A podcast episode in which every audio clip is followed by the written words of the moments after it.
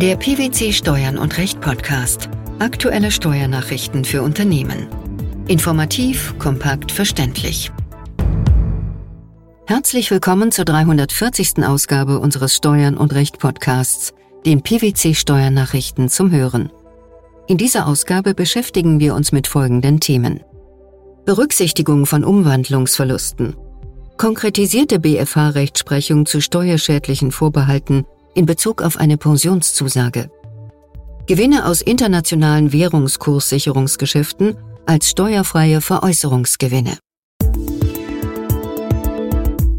Das niedersächsische Finanzgericht hat entschieden, dass ein Antrag auf Buchwertfortführung nach 3 Absatz 2 Umwandlungssteuergesetz auch konkludent gestellt werden kann.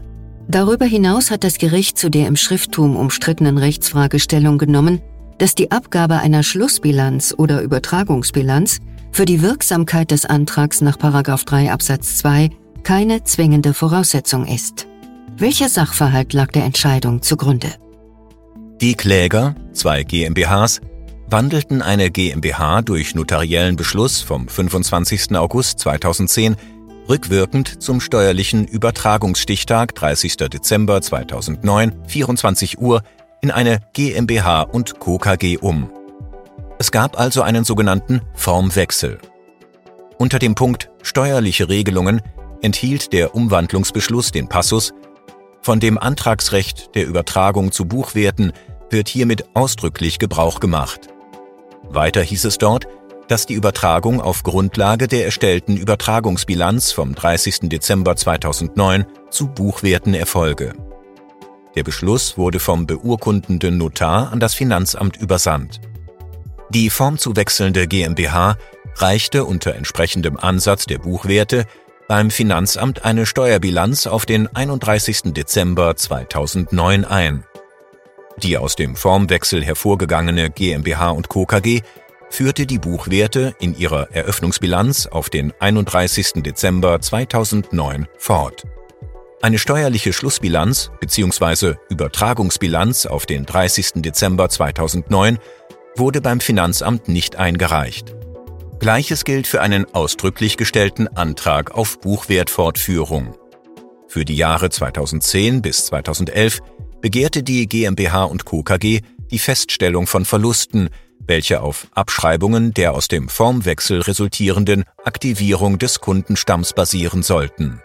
Im Rahmen einer Betriebsprüfung wurde die Aktivierung des Kundenstamms mit Verweis auf den erfolgten Buchwertansatz verneint.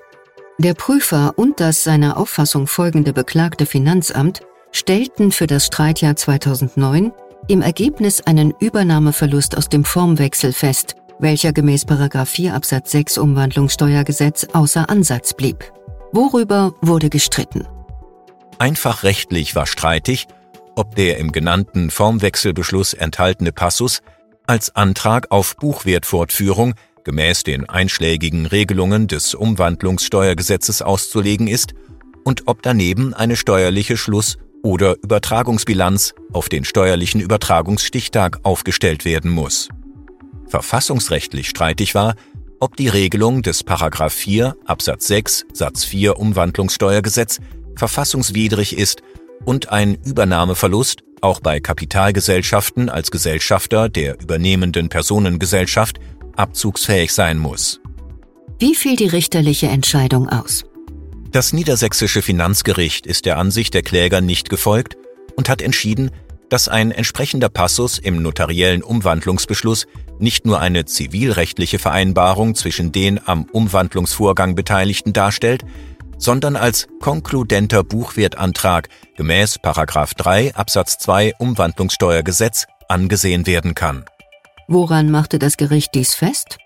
Das Hauptargument der Richter lautete, dass die Beteiligten an der formwechselnden Umwandlung gegenüber dem Finanzamt den Antrag auf Übertragung zu Buchwerten mit Aufnahme einer Regelung in dem Beschluss über die Umwandlung stellen wollten und die Formulierung bei verständiger Würdigung nicht anders verstanden werden könne.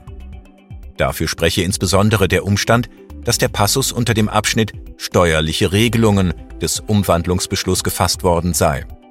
Hinsichtlich der Notwendigkeit der Abgabe einer steuerlichen Schlussbilanz oder Übertragungsbilanz vertritt das Gericht unter Auslegung des Wortlauts des Paragraph 3 Absatz 2 Umwandlungssteuergesetz die Auffassung, dass der Buchwertansatz nur von einem konkludent gestellten Antrag abhänge.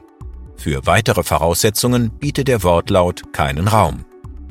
Anders als die Klägerin geht das Finanzgericht davon aus, dass eine steuerliche Schlussbilanz auf den 30. Dezember 2009 vorlag. Welchen Grund nennen die Richter dafür? Das Gericht ist der Auffassung, dass das Datum der Steuerbilanz auf den 31. Dezember 2009 ohne materielle Bedeutung falsch bezeichnet wurde. Die GmbH war am 31. Dezember 2009 bereits untergegangen und zu diesem Stichtag konnte sie keine Schlussbilanz mehr aufstellen. Die Bilanz auf den 31. Dezember 2009 ist somit bei verständiger Würdigung der Umstände und aus Sicht des Finanzamtes als Empfänger als eine Bilanz auf den 30. Dezember 2009 zu verstehen. Das Gericht hält die Regelung des 4 Absatz 6 Satz 4 Umwandlungssteuergesetz für verfassungsgemäß und schließt sich zur Begründung der Rechtsprechung des Bundesfinanzhofs zur Frage der Verfassungsmäßigkeit der Norm an. Wie reagierte die Klägerin auf diese Entscheidung? Sie legte Revision ein. Diese ist beim Bundesfinanzhof anhängig. Enthält eine Pensionszusage einen Vorbehalt, demzufolge die Pensionsanwartschaft oder Pensionsleistung gemindert oder entzogen werden kann, ist die Bildung einer Pensionsrückstellung steuerrechtlich nur in eng begrenzten Fällen zulässig. Dies hat der Bundesfinanzhof in einem aktuellen Urteil entschieden. Worum ging es im zugrunde liegenden Fall? Im Streitfall hatte die Rechtsvorgängerin der Klägerin eine betriebliche Altersversorgung für ihre Mitarbeiter eingeführt und für die hieraus resultierenden Verpflichtungen sogenannte Pensionsrückstellungen gebildet.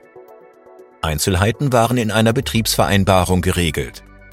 Die Höhe der Versorgungsleistungen ergab sich aus sogenannten Versorgungsbausteinen, die aus einer Transformationstabelle abzuleiten waren. Die Rechtsvorgängerin der Klägerin hatte sich vorbehalten, unter anderem diese Transformationstabelle einseitig ersetzen zu können. Wegen dieses Vorbehalts erkannte das Finanzamt die Pensionsrückstellungen nicht an sodass es in den Streitjahren jeweils zu Gewinnerhöhungen kam. Die Klage dagegen vor dem Finanzgericht Düsseldorf hatte keinen Erfolg. Warum sah auch der Bundesfinanzhof den Vorbehalt als steuerschädlich an? Die Bildung einer Pensionsrückstellung sei steuerrechtlich nur zulässig, wenn der Vorbehalt ausdrücklich einen nach der arbeitsgerichtlichen Rechtsprechung anerkannten, eng begrenzten Tatbestand normiere, der nur ausnahmsweise eine Minderung oder einen Entzug der Pensionsanwartschaft oder Pensionsleistung gestatte. Demgegenüber seien uneingeschränkte Widerrufsvorbehalte, deren arbeitsrechtliche Gültigkeit oder Reichweite zweifelhaft oder ungeklärt sei, steuerrechtlich schädlich. Auch im Streitfall sei dies der Fall, da der Vorbehalt eine Änderung der Pensionszusage in das Belieben des Arbeitgebers stelle. Der Vorbehalt sei keiner in der arbeitsgerichtlichen Rechtsprechung anerkannten Fallgruppe zuzuordnen, bei der ein Abschlag ausgeschlossen sei. Das Finanzgericht Berlin-Brandenburg hat im zweiten Rechtsgang über die Einbeziehung von Gewinnen aus internationalen Währungskurssicherungsgeschäften in die gemäß Körperschaftssteuergesetz steuerfreien Veräußerungsgewinne aus Aktien entschieden. Was kann man zum Hintergrund sagen? Der Bundesfinanzhof hatte zuvor mit Urteil vom 10. April 2019 geurteilt, dass bei der Bemessung des gemäß Körperschaftssteuergesetz steuerfreien Veräußerungsgewinns aus einem in Fremdwährung abgewickelten Anteilsverkauf auch der Ertrag aus einem Devisentermingeschäft als Bestandteil des Veräußerungspreises im Sinne des Körperschaftssteuergesetzes gewinnerhöhend zu berücksichtigen sei, wenn der Zweck des Devisentermingeschäfts aus Sicht des Anteilsveräußerers ausschließlich auf die Minimierung des Währungskursrisikos in Bezug auf die konkret erwarteten Veräußerungserlöse ausgerichtet und deshalb hierdurch veranlasst gewesen sei. Wie stellte sich der Sachverhalt im Streitfall dar? Im Streitfall hatte die Klägerin Anteile an einer US-amerikanischen Gesellschaft erworben, die in US-Dollar valutierten. Diese Anteile wollte die Klägerin wieder veräußern.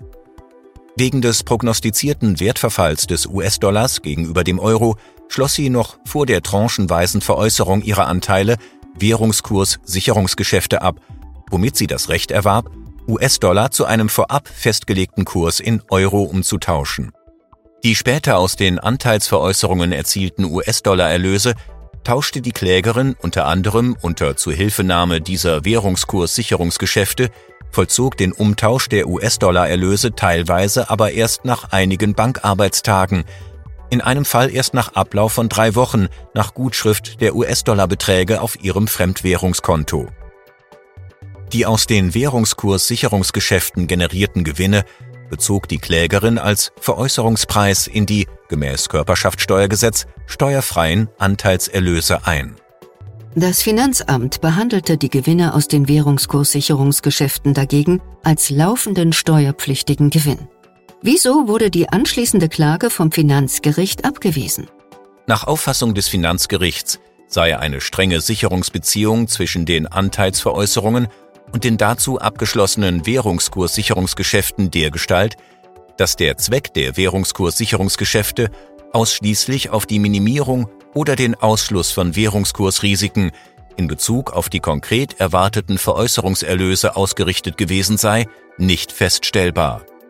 Für den nach der BFH-Rechtsprechung erforderlichen Veranlassungszusammenhang zwischen einer Aktienveräußerung und einem Währungskurssicherungsgeschäft sei eine umfassende Sachverhaltswürdigung unter wirtschaftlich wertender Berücksichtigung aller maßgeblichen Umstände des Einzelfalles vorzunehmen. Was sah das Finanzgericht hier als relevant an? Es komme insbesondere auf die tatsächlichen und rechtlichen Umstände beim Abschluss des Währungskurssicherungsgeschäfts, die vertragliche Ausgestaltung des Währungskurssicherungsgeschäfts sowie dessen konkrete Ausübung im Zusammenhang mit dem Umtausch der erzielten Anteilsveräußerungserlöse an. Diese Umstände, insbesondere die Gründe für den teilweise zeitversetzten Einsatz des Währungskurssicherungsgeschäfts beim Umtausch der US-Dollar-Erlöse, blieben im Streitfall unklar. Daher bestand für das Gericht keine Gelegenheit darüber zu entscheiden, ob und wie sich etwa vertraglich festgelegte Umtauschzeiten eines Währungskurssicherungsgeschäfts oder tatsächliche Gestaltungsspielräume des Steuerpflichtigen bei der Ausübung eines Währungskurssicherungsgeschäfts auf die Einbeziehung der daraus resultierenden Gewinne in die gemäß Körperschaftssteuergesetz steuerfreien Aktienerlöse auswirken. Die Berücksichtigung von Umwandlungsverlusten die konkretisierte Rechtsprechung zu steuerschädlichen Vorbehalten in Bezug auf eine Pensionszusage sowie Gewinne aus internationalen Währungskurssicherungsgeschäften als steuerfreie Veräußerungsgewinne. Das waren die Themen der 340. Ausgabe unseres Steuern und Recht Podcasts, den PwC Steuernachrichten zum Hören. Wir freuen uns, dass Sie dabei waren und hoffen, dass Sie auch das nächste Mal wieder in die PwC Steuernachrichten reinhören. Steuerliche Beiträge zum Nachlesen finden Sie in der Zwischenzeit unter blogs.pwc.de slash steuern minus und minus recht.